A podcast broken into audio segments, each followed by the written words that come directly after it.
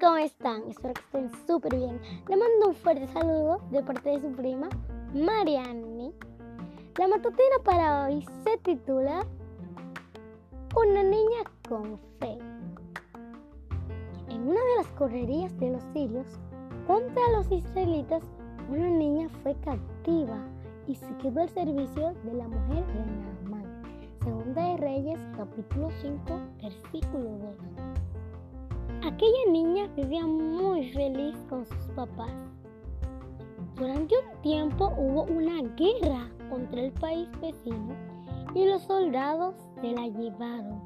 A ella la eligieron para ser empleada de un oficial del ejército llamado Naaman. La niña trabajaba mucho y se mostraba siempre contenta y alegre, a pesar de sentir nostalgia de su familia.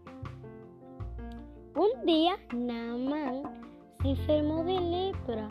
Entonces la niña le dijo a su esposo, si el profeta de Dios que vive en mi tierra ora por su esposo, él se va a curar.